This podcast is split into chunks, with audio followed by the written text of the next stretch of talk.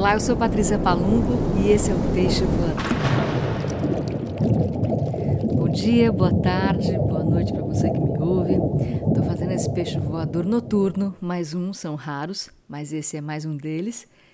Às vésperas da minha filha fazer aniversário.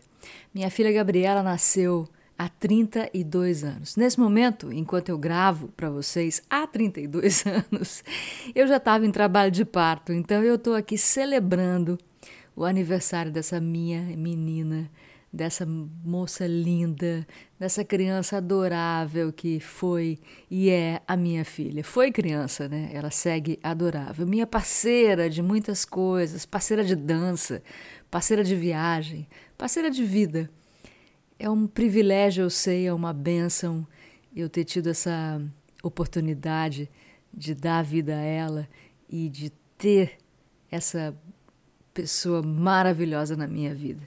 Então eu estou aqui celebrando, já estava com o peixe voador pronto para fazer e me deu esse insight. Falei, gente, eu estou fazendo esse peixe voador na véspera do aniversário da minha filha. Ela nasceu muito cedinho, ela nasceu às 15 para 6 da manhã um dia 8 de fevereiro de 1990, em São Paulo.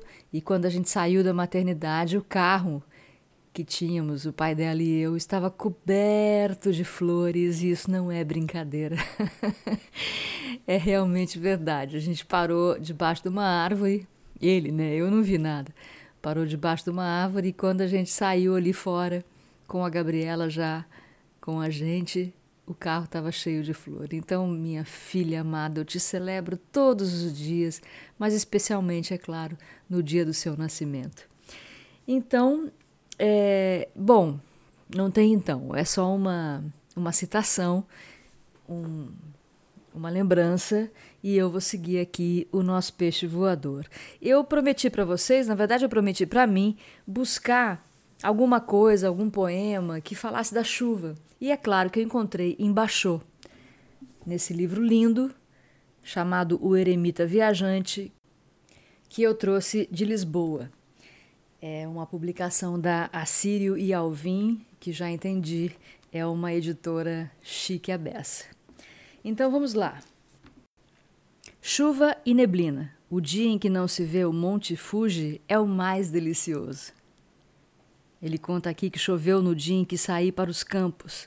Todas as montanhas estavam ocultas pelas nuvens. E isso está acontecendo comigo aqui.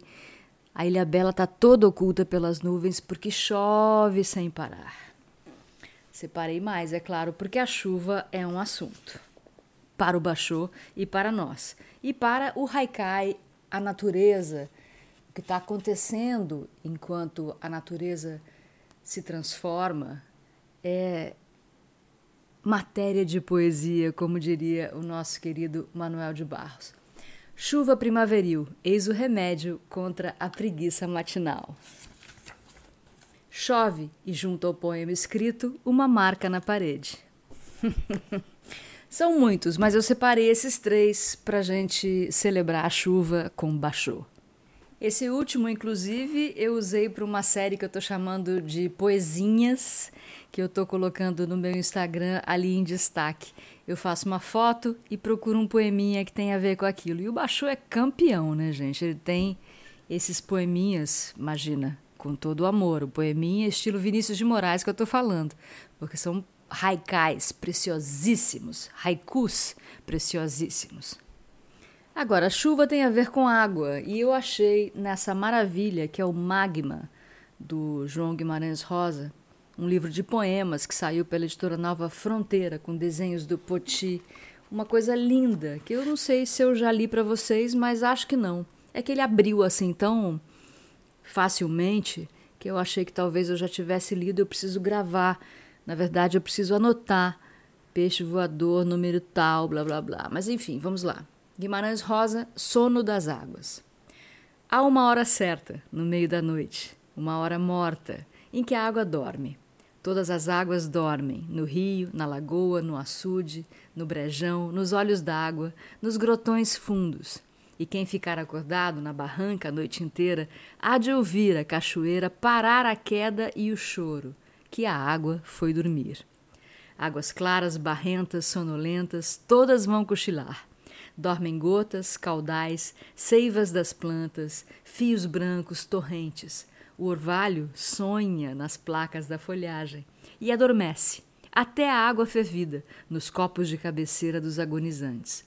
Mas nem todas dormem, nessa hora de torpor líquido e inocente. Muitos hão de estar vigiando e chorando a noite toda, porque a água dos olhos nunca tem sono. Ai, meu Deus. Guimarães Rosa, gente, pelo amor, né? Realmente é algo assim excepcional.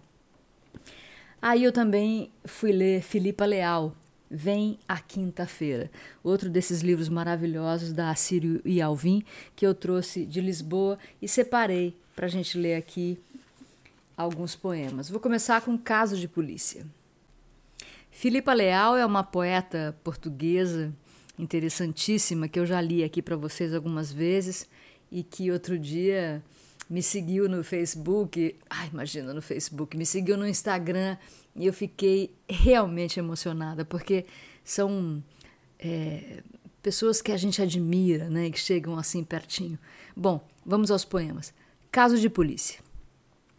Eu disse que gostava de ter sido detetive, e tu, de mãos no volante, as perigosas ultrapassagens do costume, nem hesitaste. Inscreve-se na PJ. Primeiro pensei que era a forma mais rápida de me calares, de acabarmos com aquele lamento estúpido de jornalista desempregada.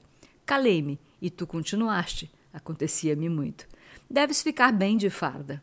As armas, meu amor, as armas. Eu gostava de ter sido uma detetive de escritório, a analisar as pistas do meu pensamento, de óculos na ponta do nariz, livre de trânsito, escondida à janela para ver chegar os inimigos. Tu gostavas que eu andasse para aí aos tiros, a fazer flexões, a recolher amostras de coca, a limpar o nariz à camisa e encostar a carrinha à porta de tua casa com as sirenes ligadas. Perdoa-me se continuo a fazer pouca ginástica, se continuo a fazer coisas como poemas de amor, enquanto tu, de mãos no volante, continuas a entrar na minha rua em sentido contrário. Muito bom, né? Esse próximo se chama Poema no Inverno. Diz-me que não voltas a pedir-me um poema no inverno. Passou mais um Natal e o luto não, não passa. Passaram quase todos os dias frios de dezembro e a saudade não, não passa. Regresso às tardes vazias de sábado e sei que só tu sabes pedir-me coisas impossíveis. Só tu sabes olhar para o relógio sem que me ofenda o tempo que te foge. Só tu sabes dizer-me que não, que não é nada assim. Só tu sabes rir-me ao fim da claridade e limpar-me de manhã os olhos com um cobertor. Só tu sabes arrancar-me da morte. São tristes os poemas no inverno, mas tu sabes, sem saberes como, levar o meu corpo até a alegria, e até a minha rua se atreve no poema, a minha rua insensata, rua inútil como palavra minha. Espanta-me que te atrevas a aquecer-me a voz, a desafiar assim as leis do drama antiquíssimo que sempre reduzes na proposta de um plano melhor. Vou contigo, Mostra-me a tua terra, leva-me à praia e, mesmo que eu não queira, aluga um barco velho para irmos pescar de madrugada. Hei de dizer-te que não, que enjoo em alto mar, que tenho frio e livros para escrever. Não ligues, só tu sabes não ligar. Só tu sabes que a vida ficou entreaberta, por isso leva-me depressa aos lugares onde começaste a dizer sim. Ensina-me a lançar a rede e a espreitar as pequenas luzes lá embaixo leva mantas e vinho e depois abraça-me com as pequenas luzes lá em cima. Diz-me depressa que o tempo não está tão mal como te digo.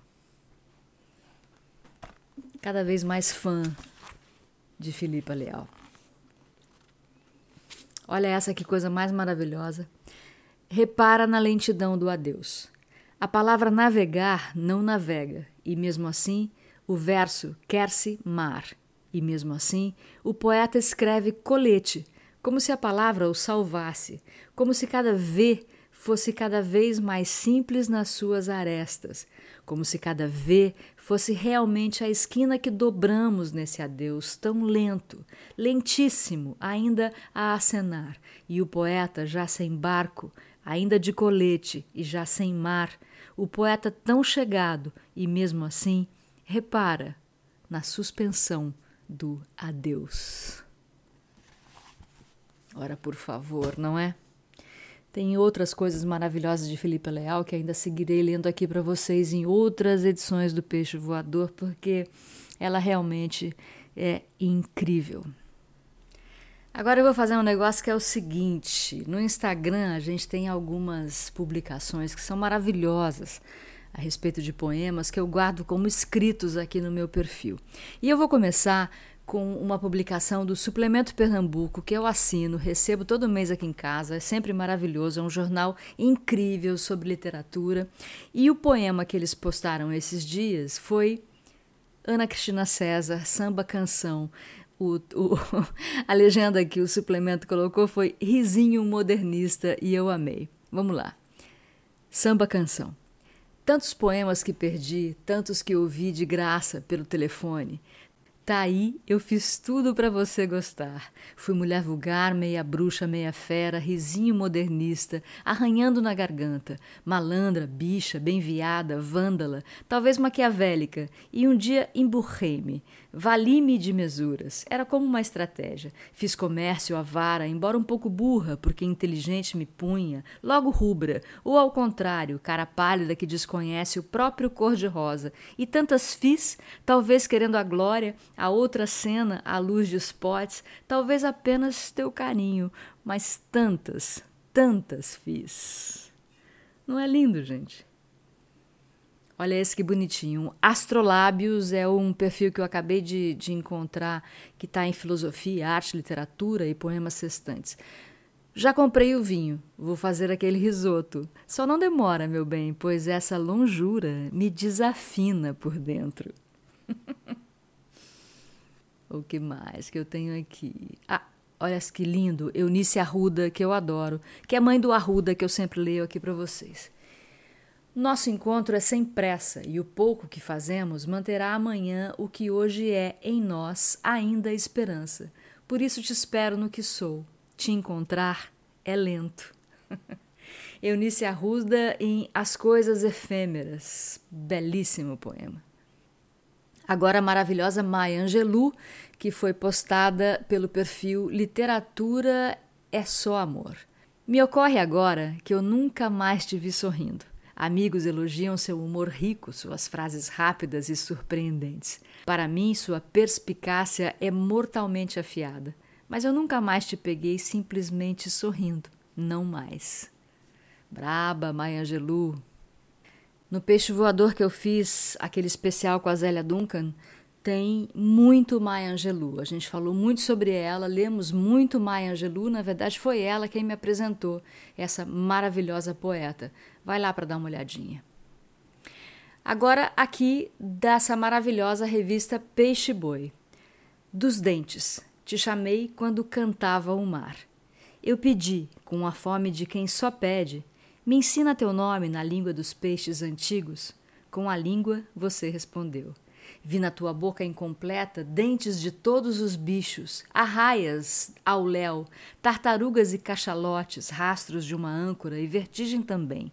Entre os molares de arrecifes, corais reconstruindo átrios de verde oceano. Manto sem ossatura nem cartilagem, mesmo assim a boca pequena, farol submerso, era o teu rosto sem idade, e isso me assombra de um salto outra cidade antiga num fôlego, primeiro tubarão, escamas atrás das gengivas, véu de convidar meu rosto ao escuro. Farol ou abismo, o mar é quem sabe. Quando tua réstia soou primeiro, Enreduana ainda não sonhava. Um cavalo marinho sussurrou tuas letras nunca ressecadas, intraduzíveis, como o desenho de uma lâmina corta-ondas. Esse é Lucas Litrento. Diz aqui o pessoal da revista Peixe Boi que é inédito. Não sei se eu já li para vocês porque é tão lindo e parece e parece muito próximo para mim, mas é que eu leio essas coisas muito bastante aqui na internet, aqui no Instagram. Olha esse que bonito. Gu Sheng. Perto e longe. Tu olhas para mim por um momento, olha as nuvens por outro. Eu acho que estás longe quando olhas para mim e que estás perto quando olhas as nuvens. Estou estudando nuvens, né, gente? Estou com essa onda agora. Como nos livros, eu vou ter que começar a assinalar aqui nos poemas que eu encontro na internet o que, que eu já li para vocês no Peixe Voador e o que eu simplesmente li aqui em casa. Mas olha, eu tenho aqui também alguns poemas, alguns livros de poemas que eu recebi de presente. Poemas em prosa, incrivelmente lindos. Primeiro, Breves Fogueiras, da Esther Liu. A Esther é uma pernambucana, ela é de Carpina, zona da Mata Norte de Pernambuco, e ela recebeu vários prêmios já. Em 2018, venceu o quinto Prêmio Pernambuco de Literatura com o livro de contos Das Tripas Coração. Ganhou publicação pela Companhia Editora de Pernambuco, que faz, aliás, o suplemento Pernambuco, do qual tirei um poema que li para vocês agora há pouco. Esther Liu foi a primeira mulher na história a conquistar esse prêmio da CEP. E eu vou ler para vocês Pajeú.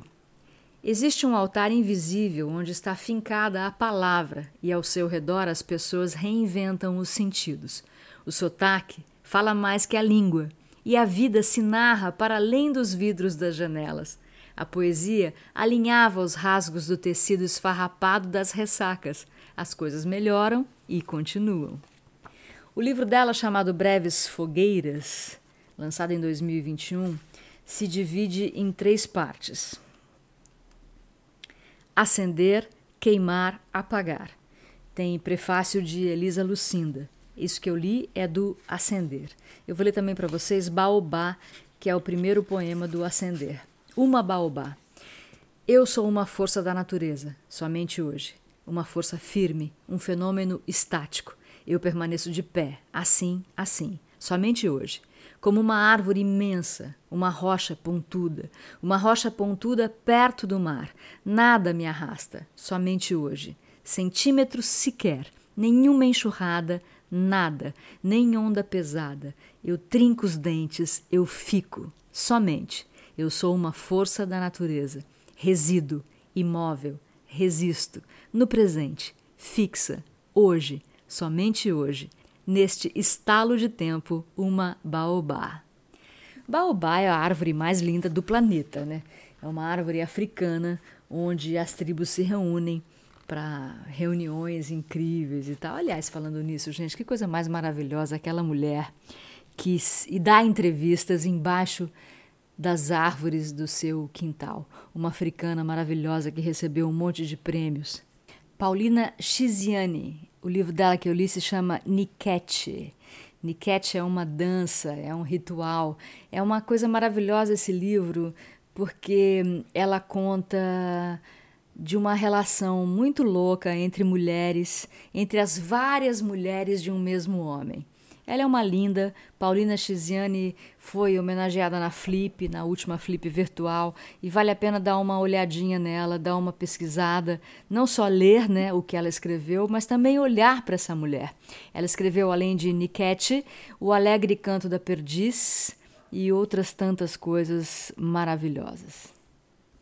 Voltando aos presentes que chegaram para mim no final do ano e que eu ainda não li aqui, chegou também um livro chamado O Céu Não É um Lugar, escrito pela senhorita Safo, que na verdade é a Nana de Castro, uma escritora, autora de peças de teatro, roteiros, etc., mas que tem nessa compilação aqui uma série de escritos interessantíssimos e eu vou repartir com vocês alguns deles.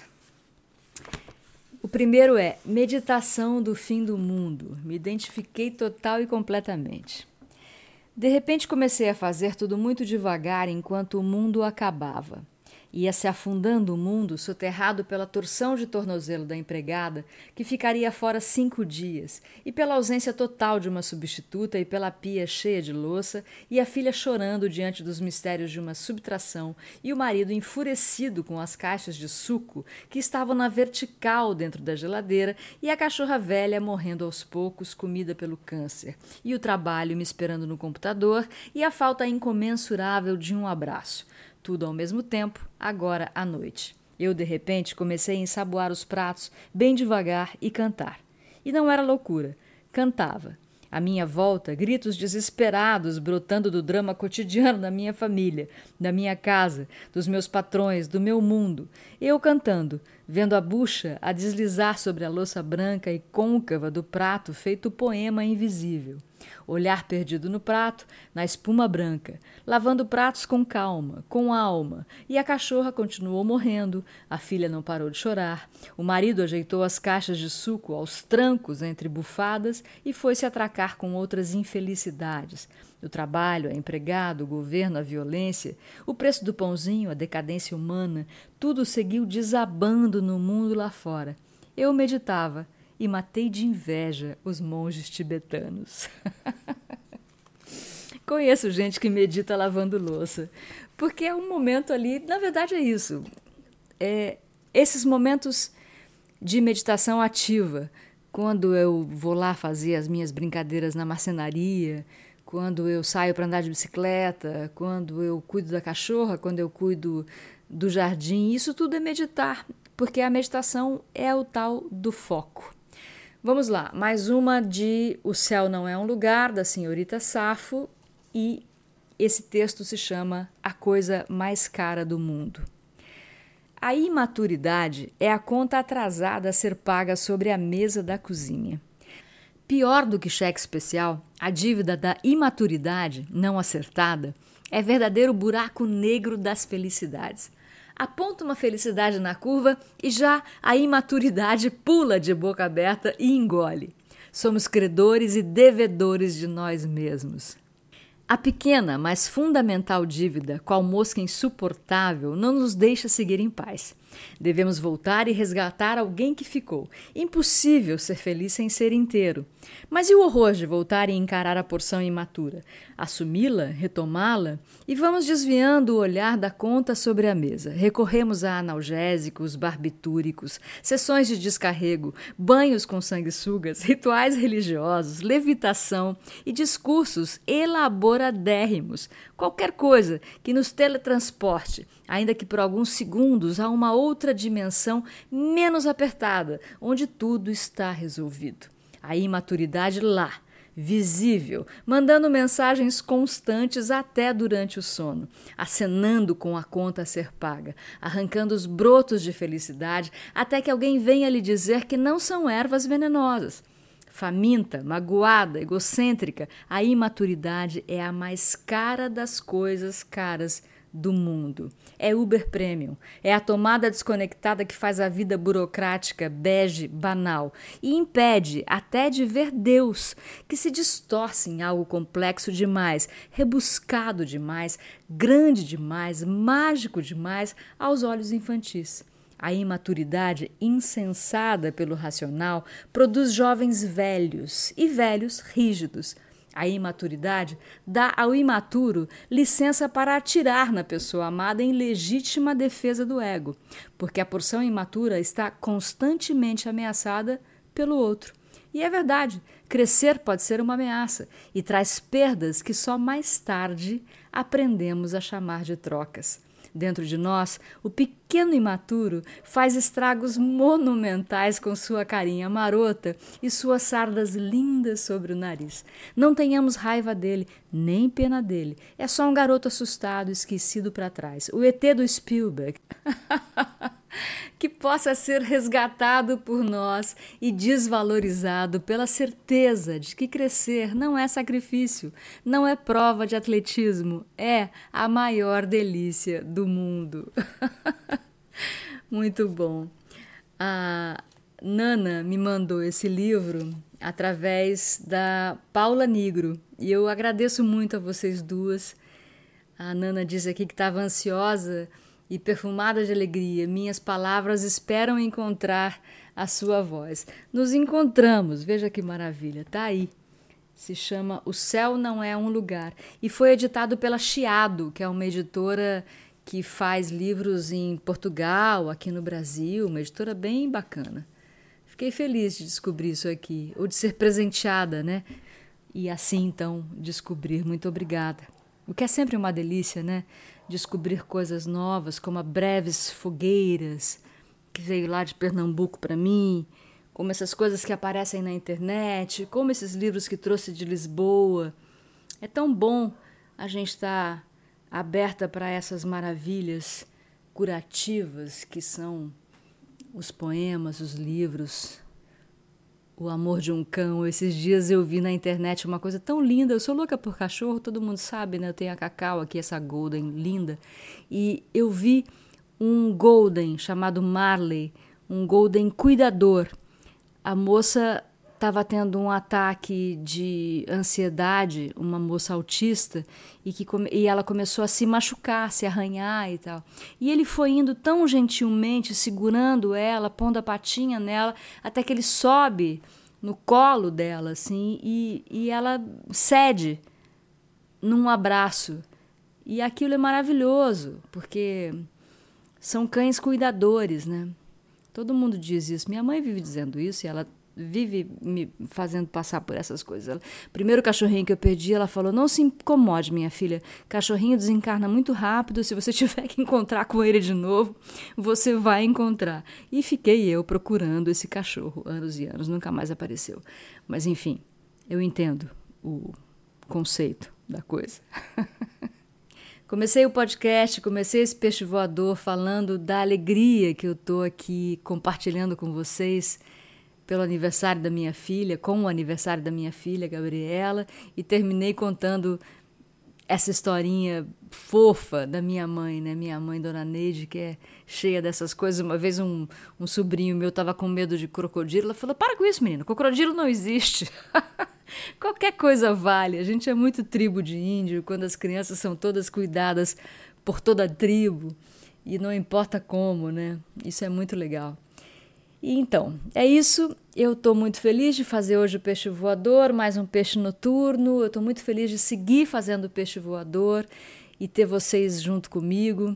Uma audiência linda que vem me acompanhando há mais de 100 episódios. Já vamos aí pro sei lá, perdi a conta já de quanto tempo a gente está fazendo, mas começou assim que começou a quarentena, a infinitena, como eu chamo, que ainda não acabou completamente, né? Já estou indo nos shows, fui ver a Nelise Curumim na casa de Francisca, foi lindo, maravilhoso, e foi convidada para ver Marisa Monte, e acho que eu tenho que ir, né?